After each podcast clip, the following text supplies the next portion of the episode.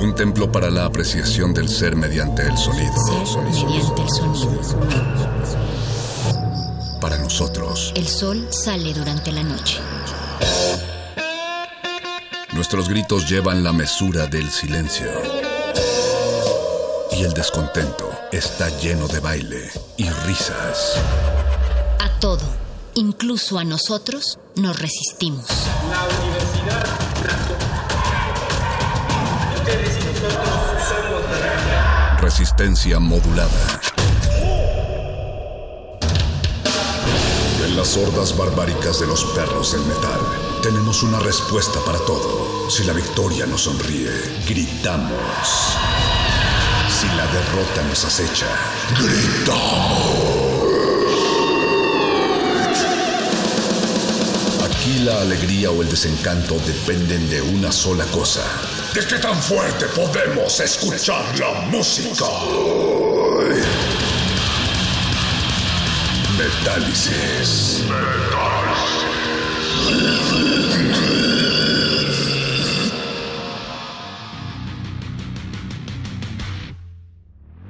El reloj rebasa las 20 horas y por lo tanto ha llegado la hora de dar rienda suelta al ritual radiofónico más brutal y pútrido del cuadrante. Solo son bienvenidos a este espacio ustedes, hordas furiosas que se solazan en el ladrido del perro y en la sangre derramada y que ansían la música más desquiciante y potente del planeta. Transmitimos desde la frecuencia maldita de Radio UNAM 9666.1 de FM. Paren bien las orejas porque hoy les presentaremos el interrogatorio que logramos obtener luego de someter a Johannes Eckerstrom de la banda Avatar. Así es, esta noche escucharán en sus propias palabras cuáles son los planes de Avatar desde Suecia, que hoy estrena nuevo material llamado Hunter Gatherer. Además, ya estamos listos para invocar desde Guadalajara a Caverna 1980 para que nos presenten a su nuevo engendro titulado Impostores Nucleares. Una propuesta nacional que escudriña en los rincones del stoner metal y el garage rock. Pero antes de empezar, les recordamos que pueden ir a vomitar todas sus peticiones a R Modulada en Twitter y Facebook Resistencia Modulada. Yo soy aquel al que llaman perro, y ya que estamos por abrir el portal del metal sueco, queremos aprovechar el pretexto para escupir por estas bocinas a una de las bandas más representativas de la vieja escuela. Como ustedes ya lo saben porque se los enseñaron en sus clases virtuales, los cuatro grandes del death metal sueco son Entombed, Grave, Dismember y Unleashed. Pero debido a las restricciones del tiempo de esta endeble dimensión, únicamente nos es lícito poner a una de estas cuatro bandas.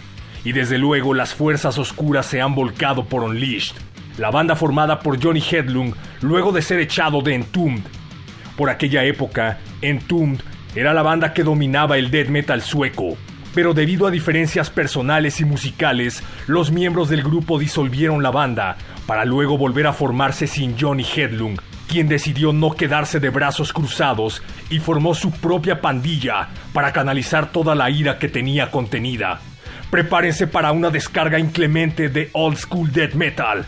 Esto es Never Ending Hate, Odio Interminable, del segundo disco de Unleashed, Shadows in the Deep, de 1992. Escúchala bajo tu propio riesgo.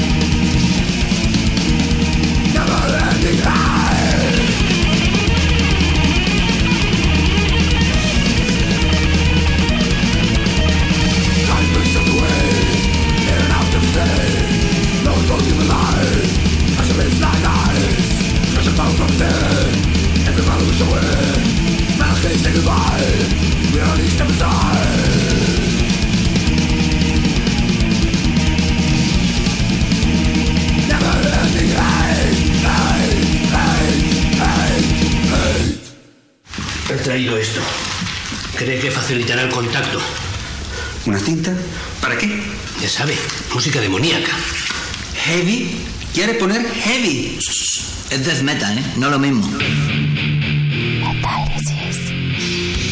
Hay algunos discos que hay que ponerlos al revés. Ya escuchamos a Unleashed con Never Ending Hate y como ya les habíamos advertido, hemos invocado desde esta torre ciclópea que se yergue babilónica bajo la luna menguante a Caverna 1980, una descarga de stoner y rock clásico proveniente de Guadalajara. Caverna únicamente está integrada por los hermanos Alex y Pedro. Logramos inmovilizar por unos momentos a Alex, vocalista y baterista de Caverna 1980, quien describe así el sonido y el nombre de su banda. Sí, en realidad pues, sí es, 1980. Nos ha dado por decir 1980 quizás por sonar más más actuales, no tan viejos, pero sí, realmente ese es el nombre de, de la banda y el número se lo pusimos por ya por cuestiones de registro, eh, no podíamos registrar Caverna, entonces se nos hizo bien chido ponerle 1980, que fue un año muy importante para mi hermano y para mí. Eh, ahora sí que musicalmente hablando y precisamente hablando de, programa de metal, pues eh, fue prácticamente lo, lo que nos curtió de pequeños, ¿no? amamos el metal. Sí, fíjate, nosotros siempre nos gusta catalogar todo así tal cual como rock and roll. Eh, pero sin embargo, en, esta nueva era en la que pues ya existe una diversidad de géneros y etiquetas, pues digamos, hay que sí, etiquetarlo un poco, ¿no? Y, y el sonido de Caverna tiene muchas influencias, como bien lo dices, del stoner, del doom, eh, nos gusta mucho el garage, también que era una parte, queremos hacer algo así más garachero, como bandas que admiramos como los Helicopters o MC5, y, y pues más que nada era grabar y soltar influencias. Por ejemplo, mucho, mucho heavy metal clásico lo, lo estamos tratando de meter a caverna, aunque no suene tal cual como eso, pero pues sacamos toda la inspiración de ahí, ¿sabes? Como decíamos, Caverna 1980 únicamente está conformada por dos integrantes que tocan la guitarra y la batería. Alex y Pedro provienen de una banda llamada Disidente, les preguntamos si han pensado en integrar más instrumentos próximamente y cómo fue que surgió su necesidad de hacer música oscura y pérfida. Sí, fíjate que en el primer, los primeros EPs, por ahí metíamos este bajo y todo, pero aplicábamos un poco esta cuestión como lo que hizo Metallica en el Justice for All de esconder el bajo, aunque aunque estuviera. Y lo que la idea que teníamos mi hermano y yo era nomás grabar discos de su manera más primitiva y solo eso, no no turear, no simplemente divertirnos haciendo música, ¿no?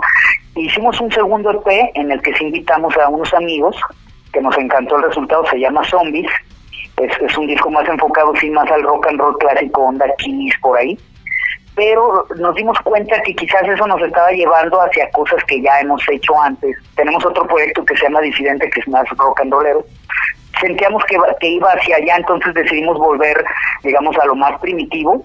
Y pues nos ha sorprendido porque nos ha exigido más el hecho de, ser dos sonoramente a la hora de grabar podemos explayarnos más. Entonces por el momento nos gustaría seguir viendo hasta dónde lo podemos llevar con, con los mínimos instrumentos no paralelamente de repente en los descansos de disidente mi hermano y yo traíamos canciones, todo el tiempo estamos componiendo y, pues tratar de crear música y estaban saliendo rolas pues con ese corte, ¿no? Y, de repente mi hermano me dijo, ¿sabes qué? Esto da para que para que sea un proyecto. Incluso yo el primer EP lo grabé yo solo y de ahí fue cuando mi hermano me dijo, ¿sabes qué? Esto da para más y hay que darle, no eran canciones que no quedaban en disidentes, sino que era más bien un nuevo proyecto en el cual con toda la intención era de queremos pues queremos más intensidad, ¿no? Como dices, un poco de más malignidad y pues también rindiéndole tributo y, culto a, a todas esas bandas que a la fecha seguimos escuchando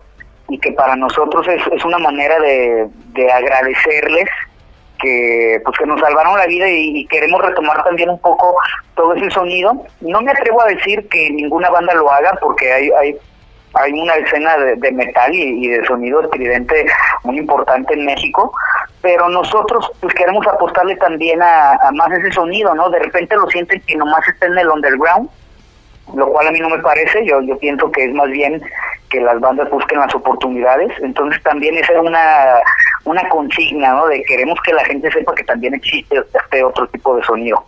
Esto es Colossus de Caverna 1980, desde la dimensión conocida como Guadalajara, para las frecuencias de Metálisis.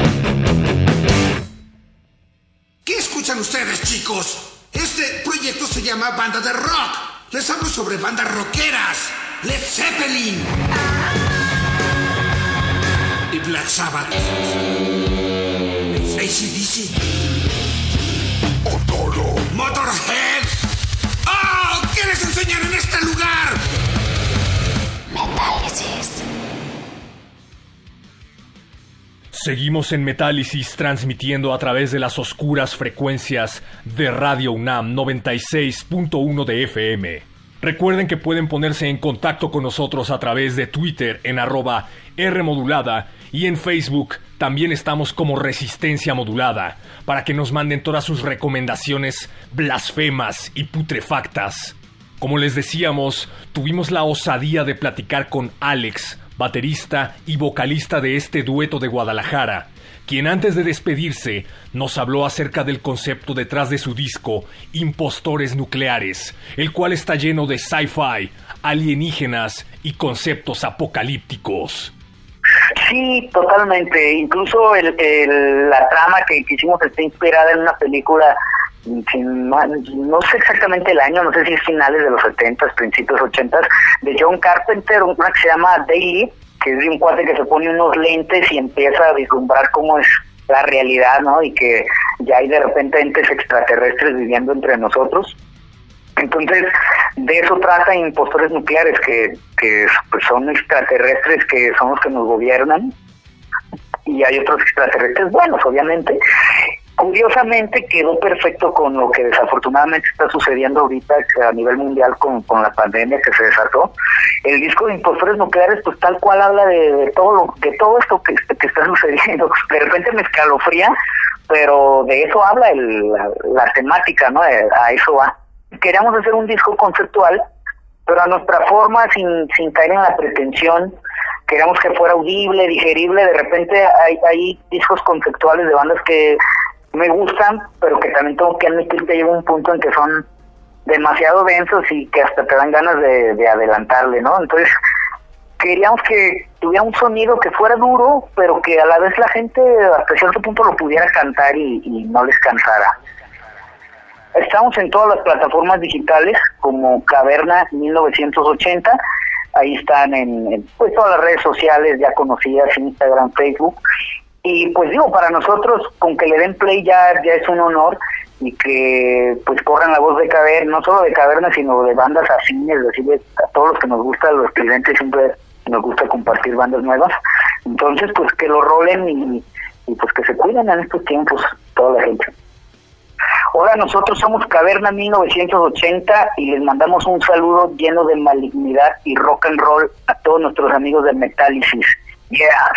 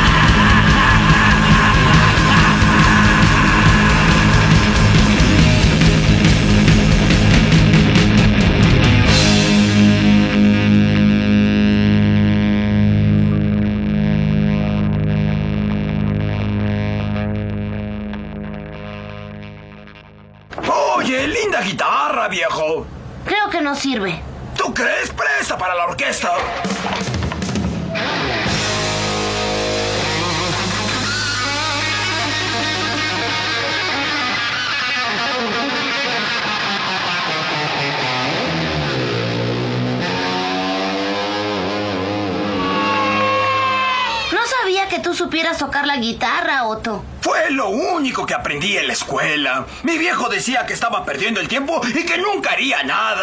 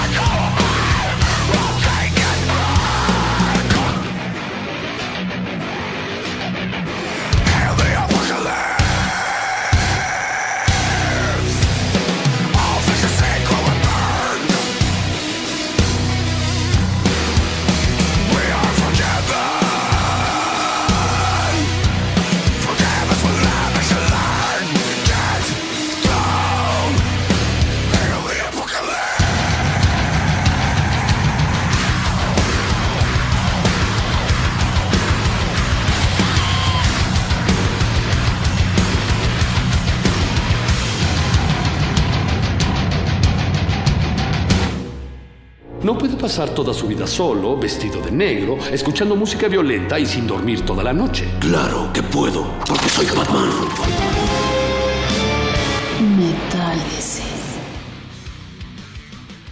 Antes de que la chillona luz del día revele la mugre y los laberintos hormigueantes de esta ciudad pandémica, es momento de sacar nuevamente la Ouija para invocar a una de las bandas más desquiciantes de Suecia. Este es el interrogatorio que le practicamos a Johannes Eckerström de Avatar, luego de lograr someterlo por unos momentos. Primero se puso a delirar en español, y luego nos reveló cómo la pandemia lo ha afectado a él y a la banda en este caótico 2020. I don't know. I, to when I want the audience in uh, a Spanish-speaking country to do something again, I can yell "otra vez" at them. You know, like I can. I, I know my por favors and muchas gracias and all that. You know, of course, and rápido. you know, like on a personal level, I can't complain too much because you know, like my parents and my. A nivel personal, no me puedo quejar demasiado.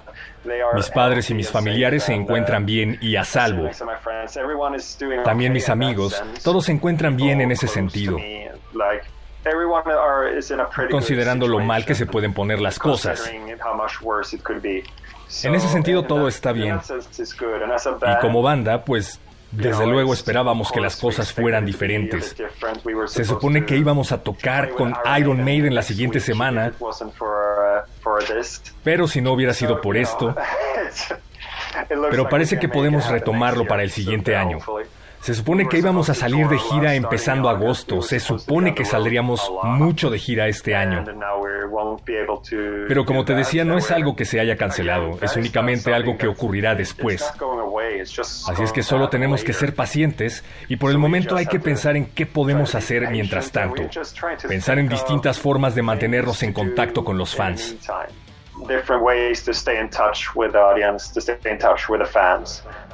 Le preguntamos a Johannes su opinión acerca de los autoshows y los live streams que tanto se han puesto de moda en esta pandemia y si Avatar estaría dispuesto a hacer algo así. Esto fue lo que nos respondió. Respeto mucho a la gente que hace autoshows y probablemente iría a uno, pero un concierto no solo es algo que vas a ver, es algo que sientes, es algo que se puede oler. Necesitas sentir el bajo en tus pantalones.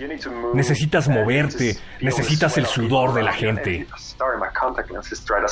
Ay, perdón, se me mueve el lente de contacto.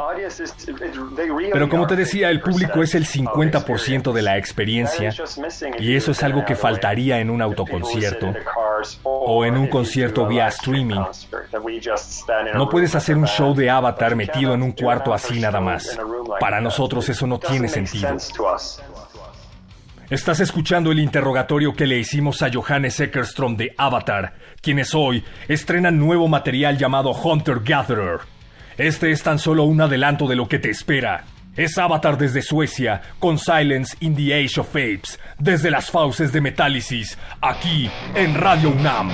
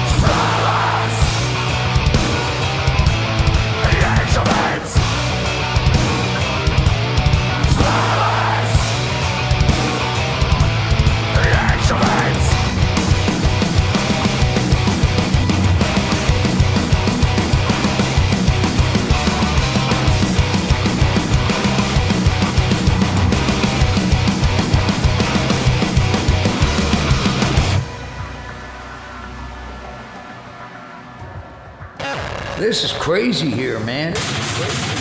Don't ever be a lead singer. This job sucks.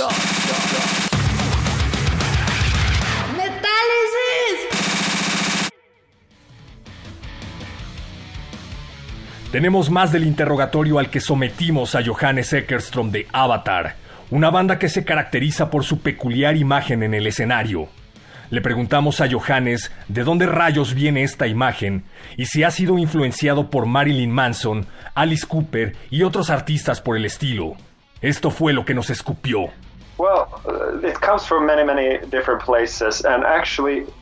Bueno, la verdad es que la influencia viene de muchas, muchas partes.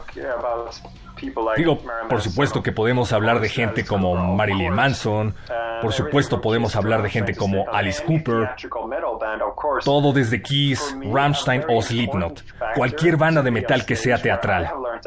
Pero para mí uno de los factores más importantes para estar en el escenario proviene de la lucha libre profesional. Es un espectáculo muy teatral, pero está basada en esta relación con el público.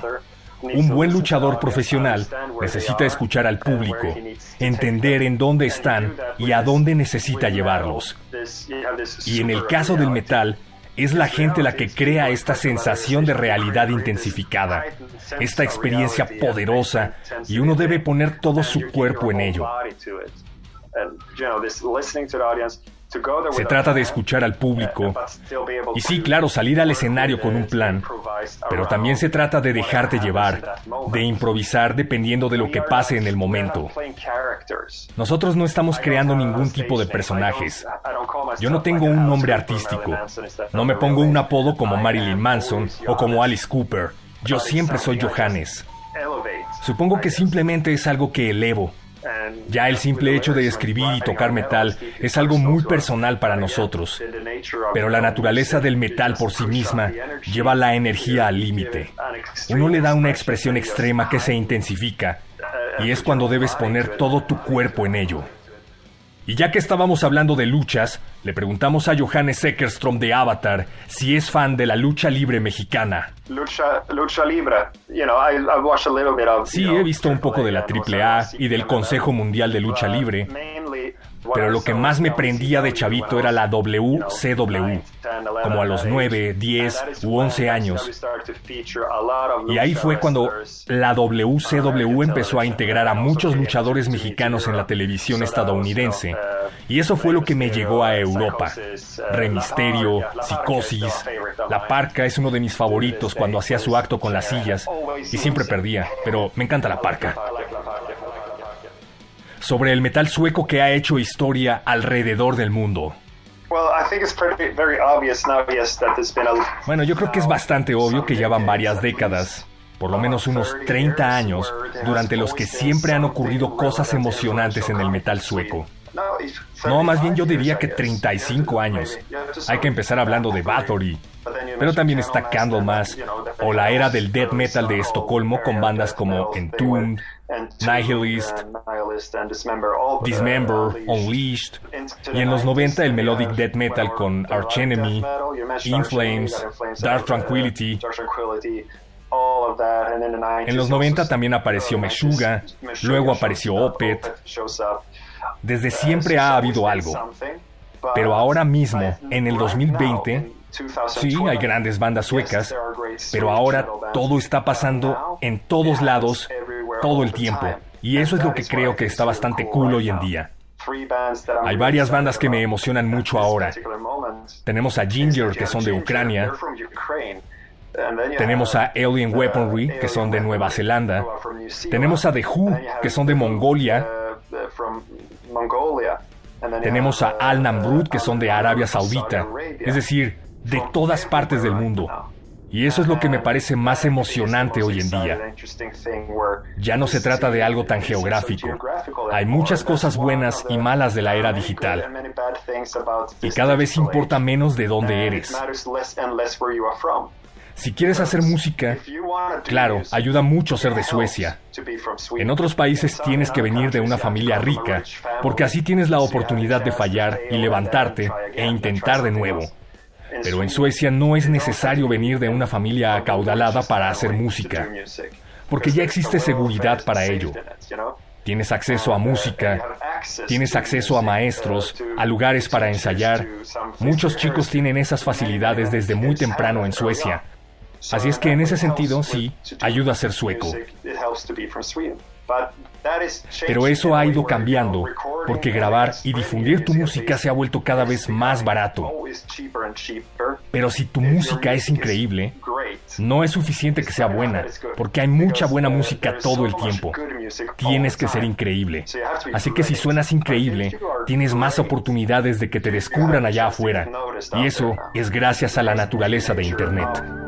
the internet, really.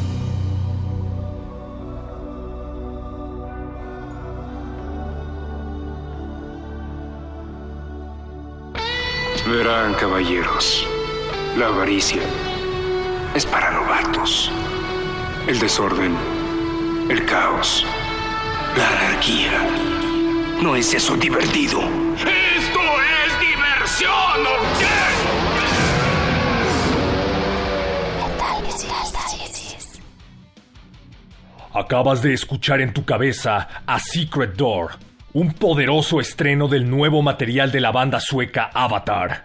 Esta es la última parte de la entrevista que tuvimos con su frontman, Johannes Eckerstrom. Finalmente, y ya para dejarlo libre, le preguntamos qué podemos esperar del nuevo disco de Avatar que se estrenó hoy en todas las plataformas digitales, Hunter Gatherer. Es nuestro disco más heavy, oscuro y agresivo en mucho tiempo. Y eso es simplemente porque es lo que nos gusta y es lo que teníamos ganas de hacer. Pero también porque desde que era un adolescente aprendí a utilizar la música como una terapia, a escribir de manera terapéutica. Y la verdad es que hacer comedia durante dos años fue como pasar dos años sin recibir terapia. Así es que me volví loco. Y bueno, ahora tenemos Hunter Gatherer. ¿Qué es lo que le depara a la banda Avatar en el futuro? Ahora mismo, en este preciso momento, queremos salir de gira, como cualquier otra banda en esta situación. Pero se trata de ser pacientes y bueno, tengo muchos planes a futuro que creo que muchas bandas de metal no han llevado a cabo todavía. Mi gran sueño ahora mismo es hacer una gira en África.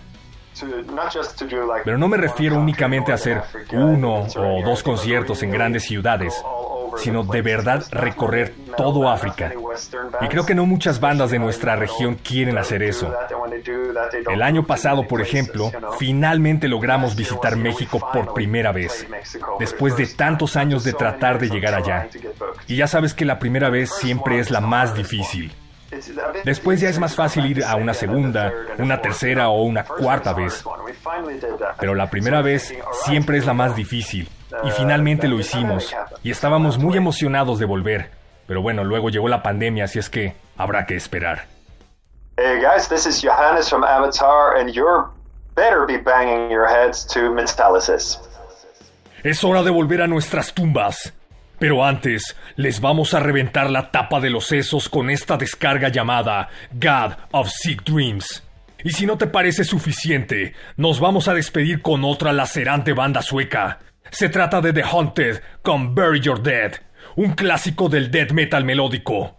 Yo soy el perro muchacho y los espero el próximo viernes con más brutalidad aquí en Metálisis. Gracias. Buenas noches.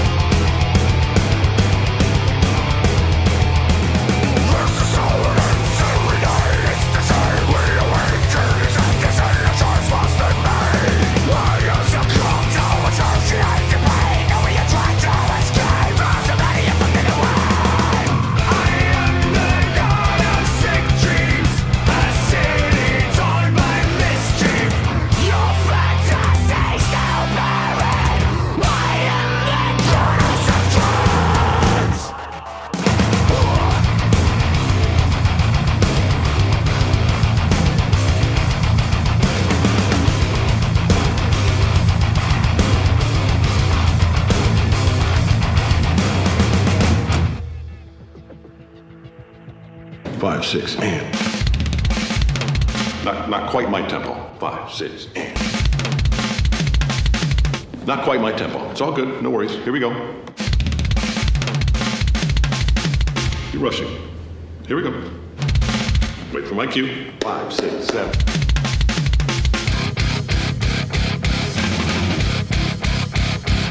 Now, are you a rusher? Or are you a dragger? Or are you going to be on my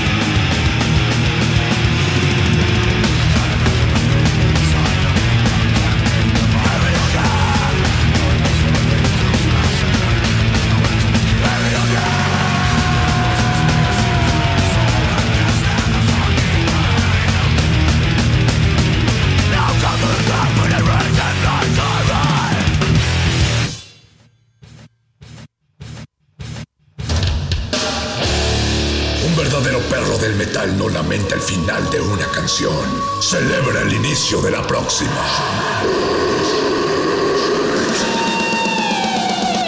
Metálisis.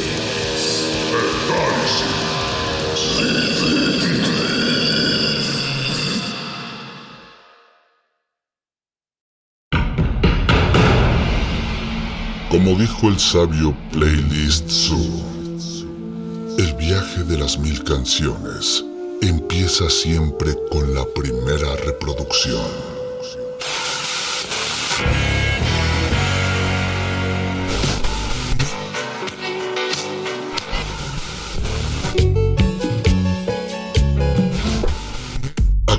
Un maestro te abrirá la puerta de su lista de reproducción. El resto va por tu cuenta. Ley listo.